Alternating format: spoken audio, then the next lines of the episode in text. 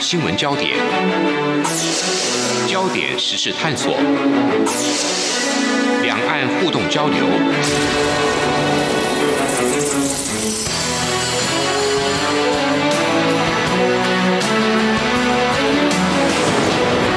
请听黄丽杰制作主持的《两岸 ING》。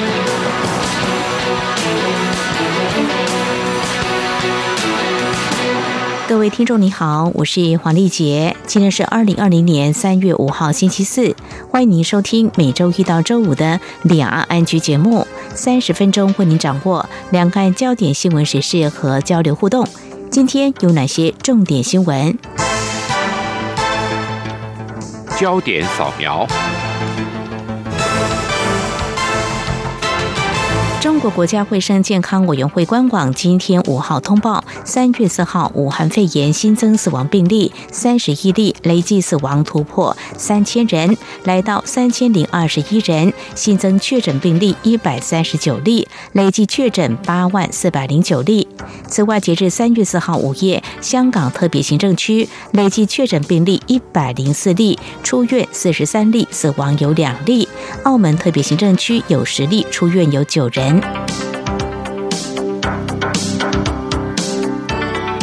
香港一名武汉肺炎确诊患者的宠物狗上周对病毒测试呈弱阳性反应，经反复检测，云龙署四号晚间确定这只小狗已经低程度感染病毒。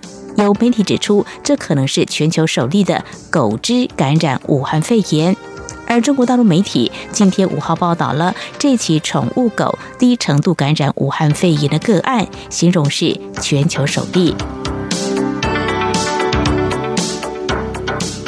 抗俗称武汉肺炎的 COVID-19 疫情传播，全球疯抢口罩。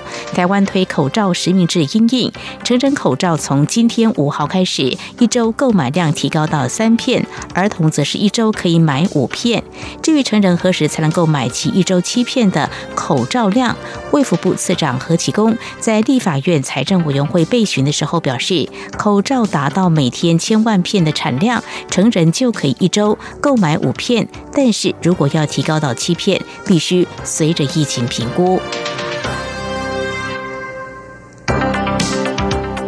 俗称武汉肺炎的 COVID-19 疫情冲击劳工与企业。根据劳动部截至三月三号的统计，全台一共有四十九家企业，一共有一千九百五十一名劳工实施减班休息。行政院长苏贞昌今天在行政院会拍板，劳动部提出的新台币四十一点二五亿稳定就业应应措施，近日就会实施中期安心就业计划，补贴减班休息劳工投保薪资与基本工资差额的一半，也就是减半休息劳工每个月最多可以领到三万四千八百元。俗称武汉肺炎的 COVID-19 疫情，导致台湾国内不少民众得居家隔离或检疫，甚至染病的民众也得接受治疗。财政部长苏建荣今天表示，民众因为接受隔离、居家检疫或治疗导致无法如期缴税，包括四月的使用牌照税，以及五月的房屋税、纵所税以及营所税等等包含在内，申报缴纳期限延长一个月。至于受到疫情影响而休业的商家，在暂停营业期间也可以免缴营业税。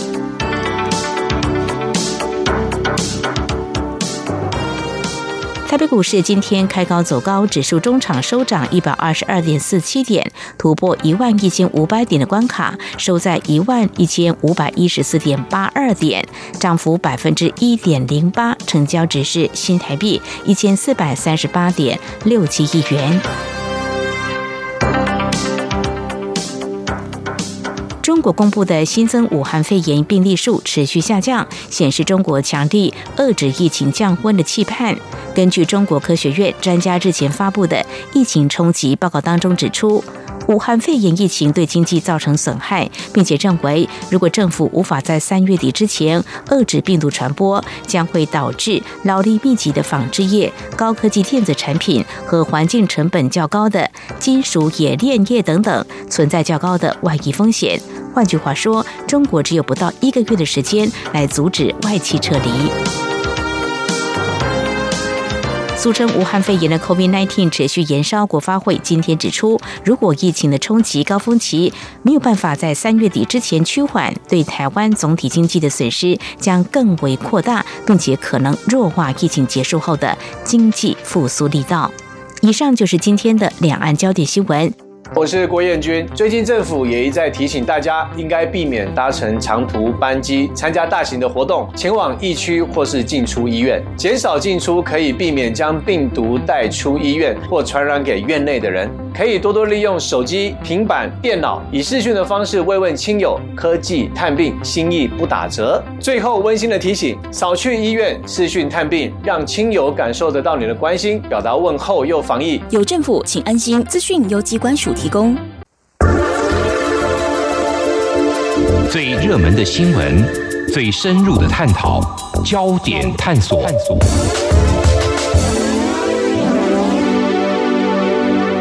这里是中央广播电台，听众朋友现在所收听的节目是《里昂安居》。去年底在中国大陆武汉市爆发的新冠肺炎，也就是武汉肺炎疫情持续不断，对经济的冲击逐渐显现。制造业跟服务业如何因应调整市场供需变化呢？又如何来解读中国大陆一月消费者物价指数 CPI 大涨，还有二月制造业经理人采购指数 PMI 暴跌事件的讯息呢？还有外界。对于中国大陆官方启动防疫时机出现质疑，那么中国大陆媒体有没有相关报道？官方又如何处理呢？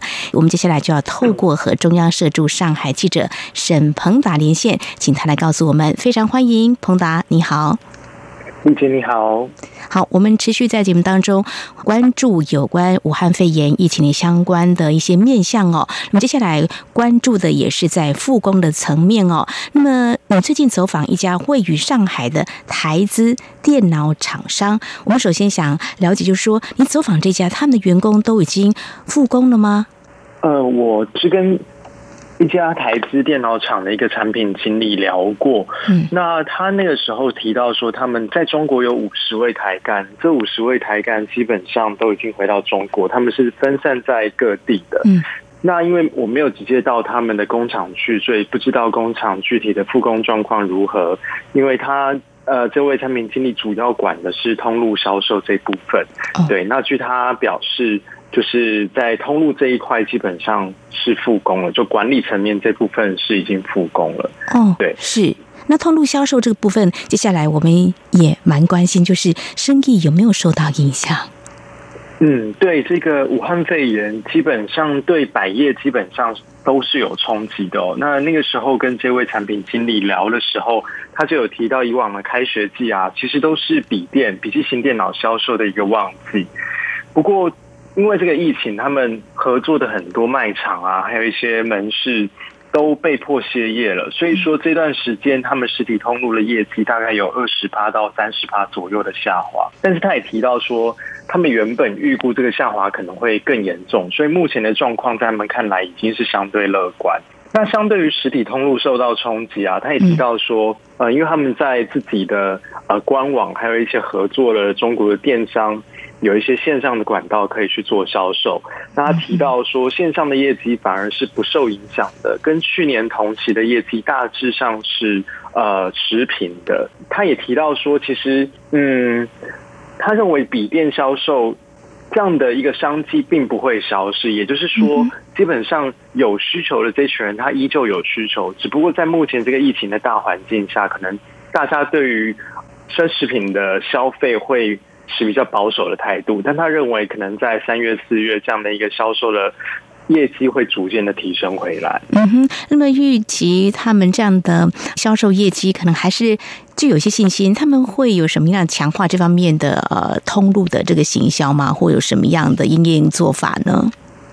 哦，对。呃，危机也就是转机哦。他也提到说，因为在这次疫情里面也看到啊，呃，很多上班族他们都改成居家办公、远程办公，在家里用电脑直接跟公司连线。那上海的学校因为三月虽然开学，但改成是线上开学，也就是说要看线上的网络课程。那这种情况下。呃，家里有一台笔电就变得非常的重要。以往可能大家觉得现在有手机，很多事情都可以办到，但当你真的需要用在办公或是呃在学习上，呃，有一台笔电还是比较方便。所以他也提到说，接下来在呃这个疫情逐渐消退之后啊，相信还是有很多民众可能不愿意去。呃，电影院或者是补习班这类大型的密闭空间哦，所以他们也会抓住这个商机啊，加强对笔电的行销，就把笔电打造成是一个居家必备的一个设备。那也希望可以借此能够带动他们笔电的呃整体的业绩。嗯哼，好，非常谢谢彭导带给我们你的采访观察哦。我们常说台湾的中小企业反应是非常灵活。刚才你也说危机就是转机哦。那么在武汉肺炎疫情尚未平息之际呢，我想对于不管是比较具有规模的企业或中小型的企业都有一些冲击。不过也有在这波疫情当中呢，开始呢开拓他们的商机的哦。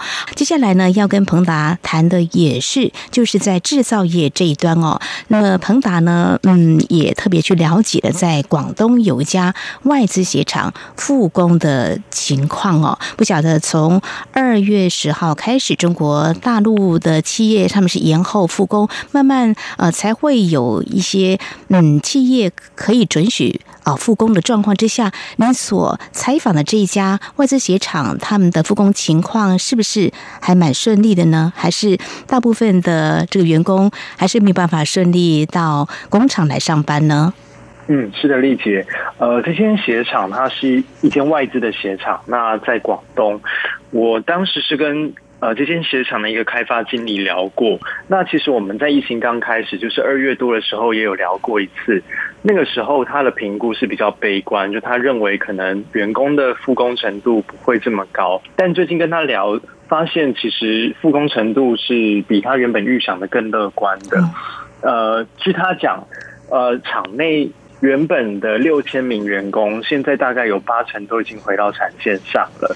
那还有提到说，有些外省的员工，就原本不住在广东的员工啊，因为当初大众运输有很多可能啊班次调整，或者是说直接啊停驶的状况。那这些员工他们也用了各种方式，可能拼车啊，然后转了好几趟车，最后才回到工厂去。但基本上现在有八成人都已经回去了。那呃，为什么他们的复工程度相对能够这么高？这也跟当地政府他们的防疫措施有关系。嗯，因为他提到这个地方的疫情相对没有这么的严重。那以往确诊的病例目前也都已经治愈出院了，所以地方政府相对没有这么的紧张。那原本当地也是要求外地回来的人要居家隔离十四天，但在上周就已经呃。取消这样的一个规定，让他看到街上的餐厅啊等等的商家也几乎都已经开业了，也有一些民众开始不戴口罩，所以他说整体的防疫措施看起来是比较松懈下来了，好像回到以往他很熟悉广东那种就大家都在拼经济的一个氛围。嗯，所以这个武汉肺炎疫情如果没有那么紧张的话呢，慢慢的大家生活还有工作都能够就绪的哦。呃，他们的产能目前没有达到预期的目标呢。呃，产能部分，因为呃大家都知道，就你要恢复产能，其实上下游的产业链。配合是非常重要的。嗯，那他提到，他们在这个产业链已经是非常终端的，所以他提到说，他们上游主要是对接一些材料商。那这些材料商，他们并不是劳力密集的产业，所以他们要复工的难度相对更低一些。基本上目前也都已经复工，也都恢复供应材料了。所以说，整体而言，现在工厂的产能大概是恢复七成左右。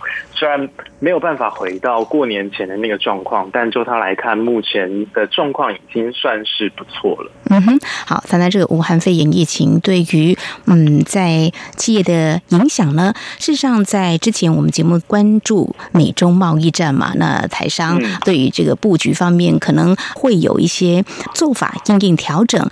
嗯，就你所采访这家外资鞋厂，他们对于这次武汉肺炎疫情的冲击，会持续在中国大陆经营吗？或说会打算转移制造生产基地呢？呃，的确，很多制造业现在都讨论说，要不要把生产基地移出中国。一方面也是呃劳力成本提高，另外一方面也是贸易战的关系。那也跟他聊到这一部分，他是说。呃，其实就他所知道，制造业就算会想要南进到东南亚去，但也不会完全的迁到东南亚。这中间一个很重要的原因是，首先是，比如说在制鞋这方面，中国的劳工他们的。技术含量还是相对比较高。第二个更重要的原因是，呃，中国有很广大的内需市场，所以说无论如何，他们都会留一些产线在中国，因为你光靠这个内需市场就能够养活这个产线，就你没有必要把所有的产线全部都迁到东南亚去。所以就他们公司而言，目前并不会受到因为贸易战，然后加上这个疫情，那有转移产线到东南亚、移出中国大陆这样的一个打算。嗯，好，我想呢，不同产业会有不同的考量。非常谢谢中央社驻上海记者沈鹏达，在我们今天节目前半阶段呢，带我们一起来了解最新情况，就是武汉肺炎疫情对于中国大陆，像是上海还有广东，那么有一些制造业跟服务业者，他们怎么样来应应，做一些调整市场供需的变化。好，我们稍后呢，再请鹏达来跟我们谈另外一个面向，就是嗯，像制造业或服务业这些。些企业他们因应调整的一些做法，或许慢慢就会呈现在未来的一些经济数据当中。不过稍后我们先要来看的，就是中国大陆官方在最近所公布的 CPI 跟 PMI 的指数。那么到底有哪些值得我们关注的面向？我们稍后回来。不只有新闻，还有您想知道的两岸时事，都在《两岸 I N G》节目。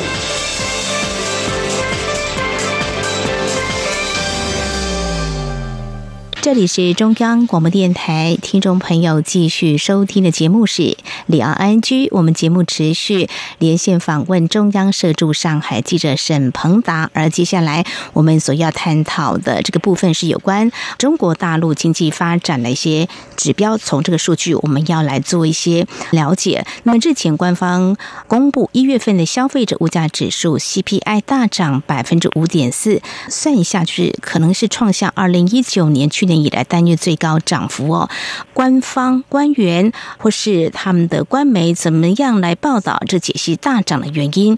因为我们知道，其实或许会造成通膨，还有他们有没有信心啊？这个数据会回落呢？嗯，没错，就是 CPI 这个指数，主要就是大家观察呃有没有通货膨胀这样一个很重要的一个关键哦。那中国官方对于一月的 CPI 大涨，他们主要认为有三个原因。第一个是春节的原因啦，因为就是在一月底的时候刚好遇到春节。那中国官方的说法是说，在过年期间，因为大家消费力比较旺盛，那蔬菜、水果等等之类的。食品价格相对都会上涨，那另外也因为去年的过年其实是在二月，今年在一月，有这样的一个错月的情况下，就会让去年的基数相对比较低。那这样对比起来，也会让今年一月 CPI 同期相比，会让它指数飙得更高。那第二个其实是非洲猪瘟的影响，就非洲猪瘟爆发到现在以来，其实它的呃影响依然都还在。就是让猪肉的价格不断的上涨，官方就指出，一月份猪肉的价格较去年的同期比起来，其实是上涨了一百一十六趴，所以也看得到这个非洲猪瘟对于呃猪肉市场的影响依然都还在。那第三个，也就是大家呃想当然尔的，就是呃武汉肺炎这样的一个疫情啊，因为人员短缺，就是很多呃公司工厂他们的劳力是短缺的，加上。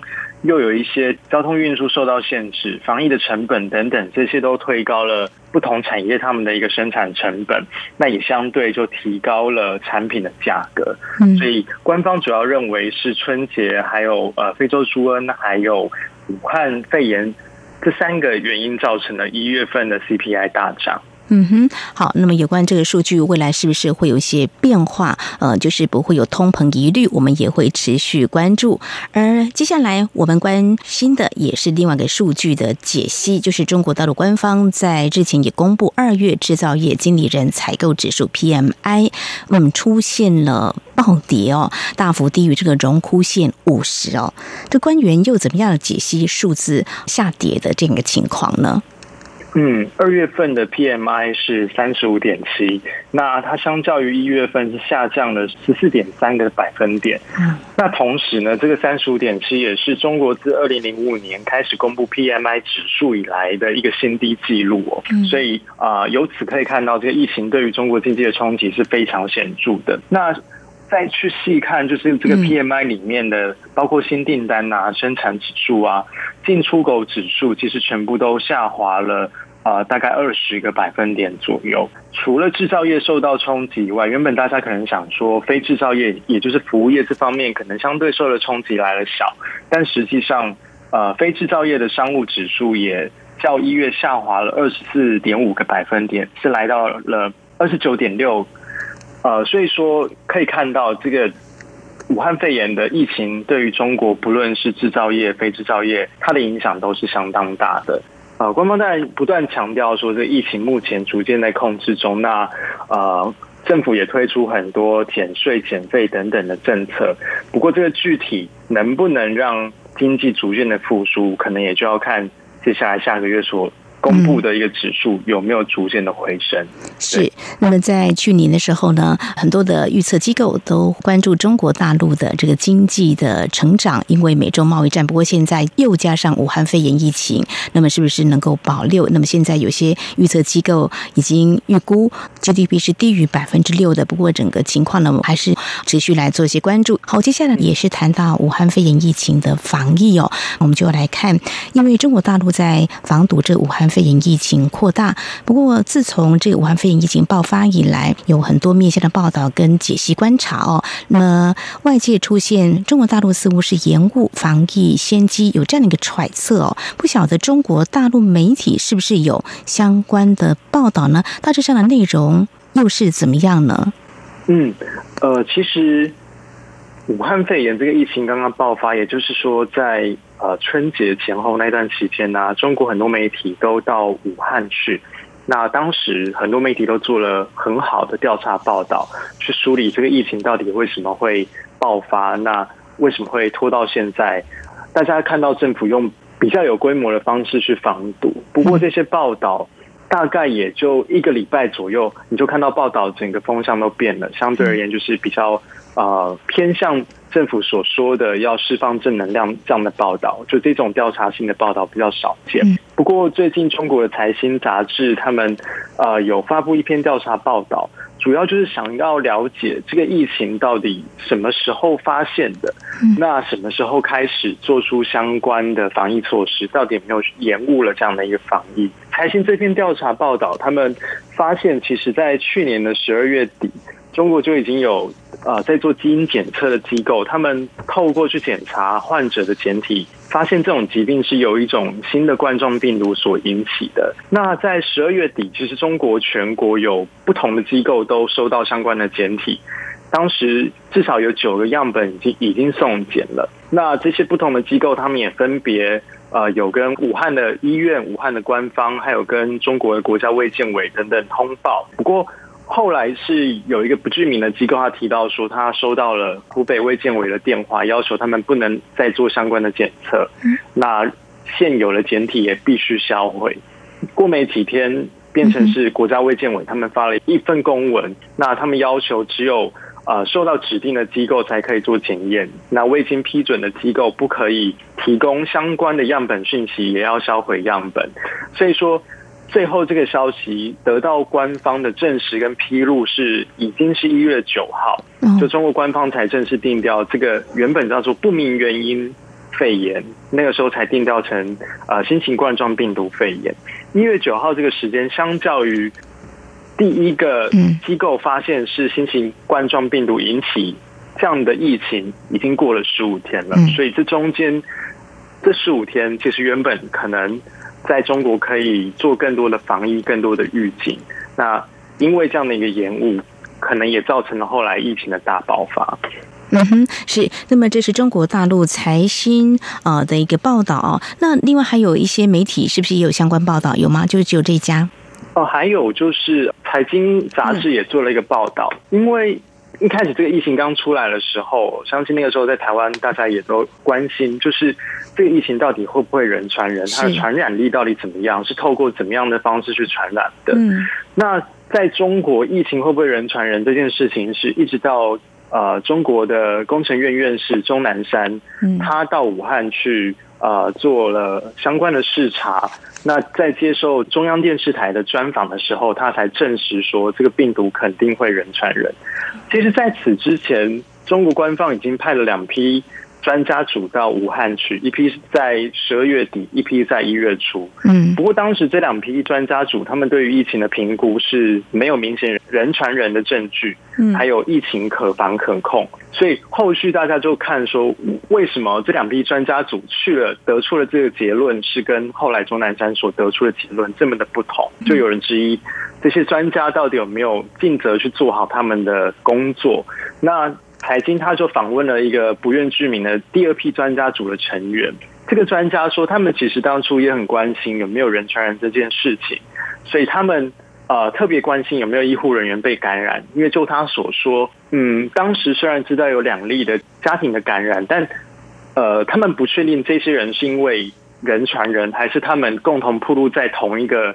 感染源底下，所以当时没有足够的证据说这两户人家就是有人传人的证据。不过他提到说，如果有医护人员被感染的话，因为医护人员通常跟这些患者不会有密切的接触，所以当他们也被感染的话，基本上就可以确认是人传人的。他们到每一个医院都去问了这样的一个问题，不过得到的答案都是否定的。嗯哼，那他们后来也有怀疑，所以他们也在。呃，访调的时候就说，呃，你们可不可以如实的告诉我们？结果当时地方官员就直接反问他说：“那你是不是觉得我隐匿疫情？是不是觉得我在瞒报这样子？”嗯，这个专家说，他们当初收到的指令其实是，啊，这个疫情是地方为主，中央派去的专家组只是协助，所以当时在整个患者的医治上，主要都是交给武汉跟湖北这里的专家组去做，他们。只是一个从旁协助的角色，所以他也认为当时自己的角色并没有办法去做更多的诘问或更多的调查。那后来就是钟南山院士披露了这个疫情有人传人之后，也看到接下来疫情是大爆发，整个疫情也在全世界很迅速的蔓延。那这位专家说，从这个结果来看，他认为当初这些官员实际上是对他们说谎，让他们没有办法提早去做出这样的一个判断跟预警。是。非常谢谢彭导带给我们中国大陆媒体呢报道，那么是有关中国大陆官方是否有延误防疫时机的这样子的一个调查报道哦。那么对于这些内容跟报道，中国大陆官方又怎么样处理这些报道呢？呃，这两个报道啊，大概是在二月二十六的时候上架的，那很快在二七二八这两个报道相继都被撤下来，所以目前只能散见在一些。呃，网络的平台就当初有人截图下来，或是把文字不断的转载转载在其他地方，就从原本他们的呃官方网站，还有他们的原本的官方的微信公众号，已经是找不到这两篇报道了。嗯哼，好，非常谢谢彭导带给我们。如果对照在台湾，我们有中央流行疫情指挥中心会发布相关的讯息，当然各个媒体也会去访问一些专家学者。如果呢有一些疑问的话，我们还可以跟中央流行疫情指挥中心的一些专家学者来追问哦。那么这是在台湾的情况，两相对照呢，我们也提供给听众朋友们参考。好，那么这是针对中国大陆武汉爆发的武汉肺炎疫情对于经济产业的冲击，还有中国大陆官方又如何来处理大陆媒体关于武汉肺炎疫情？那么有报道，中国大陆官方可能延误防疫时机。那么这些相关的面向的关注，非常谢谢中央社驻上海记者沈鹏达带给我们你第一手的采访观察，谢谢，谢谢丽姐。